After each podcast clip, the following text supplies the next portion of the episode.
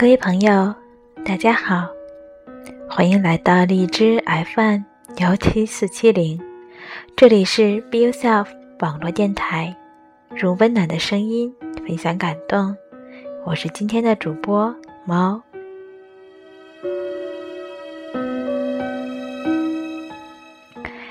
十二月份开始，天气逐渐渐凉。曾经有人告诉我。金刚的冬天要比东京暖，现在完全没有这样的感觉。刚刚到静冈的时候，还能保证早上六点多就可以起床，现在是到了七点还不情愿。想想去年的这个时候，我还在东京，那时候需要打一份早工，不得不在早上五点四十就起。手机里有一首歌，想我了吗？只要它一响起，就会提醒我赶紧起床。为了不影响同屋的姐姐睡觉，我都会在铃声响第一下的时候就按掉它，赶紧起，穿好衣服，边洗漱边从冰箱里拿出前一天晚上准备好的早饭。微波炉加热解冻前天的汉堡肉，再加上一杯牛奶，一共需要五分钟。配上一份准备好的沙拉，正好洗完脸的时间。六点十分收拾餐具，穿外套，保证十七分之前出门。这样，我会在十八分的时候走出家门口的小巷。六点十九分的时候，经过家门口的三阳果子店，听见里面“通通通”早打面饼的声音。有时候还能看到那家小酒吧闭店前的准备。一直都想着哪一天去一次，但是最后也没有去。转弯第一个时间点，这是六点。二十三分左右，经过这里是最保险的时间。二十四分预示着我需要加快脚步。二十五分的话，我就不用着急了。这一辆的电车是铁定赶不上了。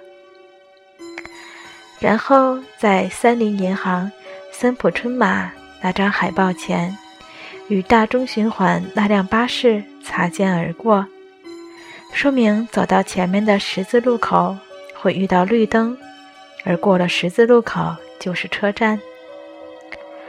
二十八分的那辆电车会在二十六到二十七分进站，不过不用着急，它一般会停上一分钟，所以我还有一分钟的时间打卡上二楼迈进电车。不过如果实在来不及，也不要勉强。下一辆三十五分的电车也能保证七点的早班不会迟到，所以我的一天就这样争分夺秒、有条不紊的开始了。生活，它告诉我，做好随时背起包包上路的准备。是的，准备非常重要。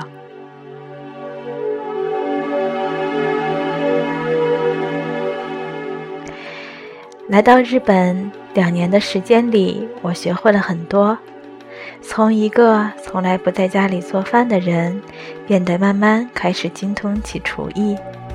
现在我想一想，刚刚到日本，有四个女生住在同一间的宿舍里。那个时候有一个女生需要和自己的男朋友住在一起。我就负责我们三个人的饮食问题。刚刚来日本，觉得消费还是很贵，而且很多东西好像都没有自己尝试过。当时买过一条撒巴，就是应该是鲅鱼吧，然后三个人吃一条鱼，因为不知道怎么做，就一边查手机一边做。觉得那个时候的生活非常像小时候玩的过家家游戏。我们会把每个月的伙食费放在一起，然后从里面拿出钱去买必要的蔬菜和肉类。每天五点左右下学回家，就开始准备做饭。我负责做饭，小韵韵负责蒸米饭，然后等着我们另外的一个孩子下课回来，一起坐在餐桌前享用晚餐。这样的生活持续的不到一年。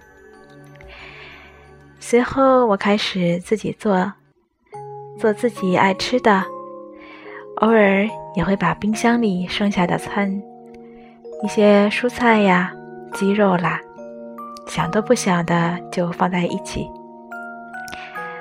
有的时候做出来的味道真的是让人难以接受，但是还是吃下去了，毕竟是自己做的嘛。慢慢现在在做饭的时候变得。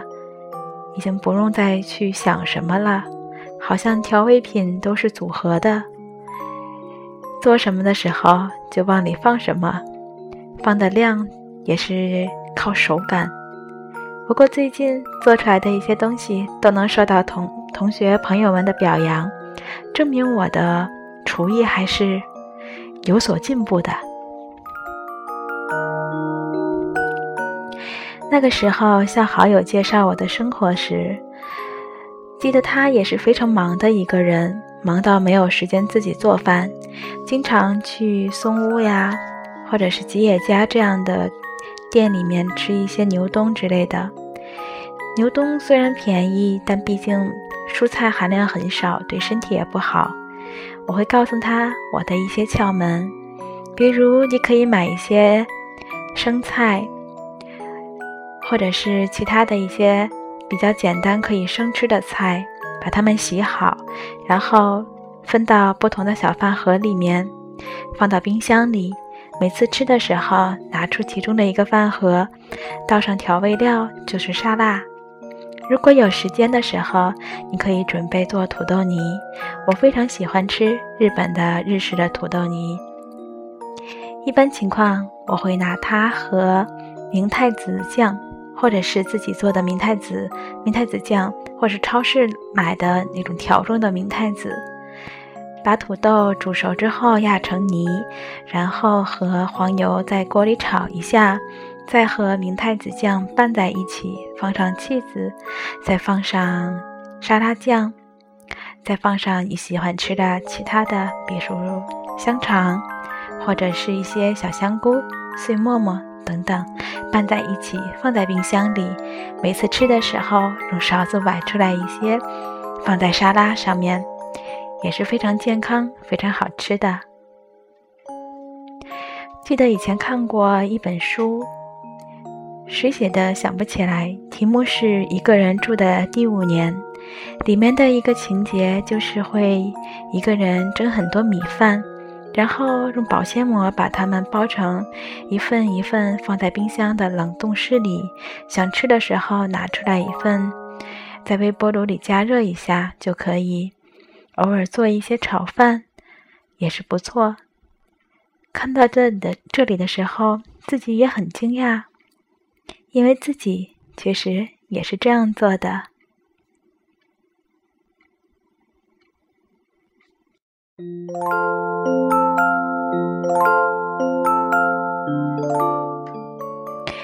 觉得一个人生活慢慢的有了一些节奏感和规律感，会在早晨起来七点的时候起床，开始准备早餐。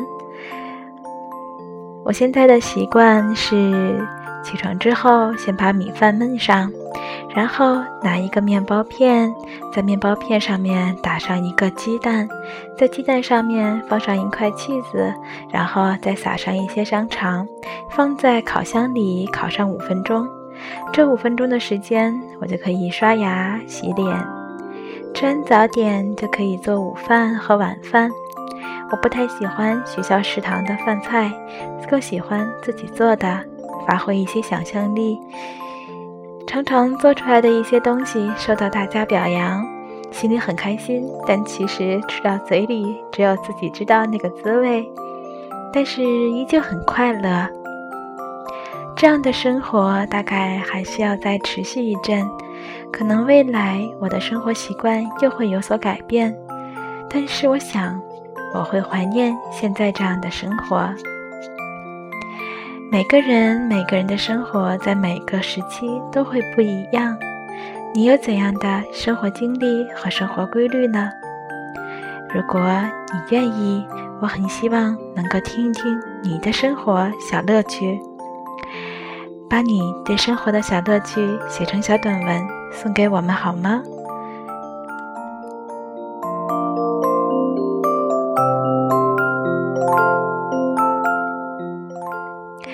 如果你想联系我们，可以在新浪微博 @beyourself 做自己上找到我们，同时也可以在手机微信公众平台搜索 “Ghost Talk” 中划线 “Be Yourself”，会有每天主播们精心挑选的文章送给大家。如果你更希望参加我们的活动，会在微信上有我们的互动节目，参加互动节目。就有机会获得一张从日本送出的明信片，一张小小的明信片，可以传达给你猫在这里送出的祝福。好了，本期节目就到这里吧，谢谢你的聆听，这里是 Be Yourself 网络电台，我是今天的主播猫，我们下期节目再见。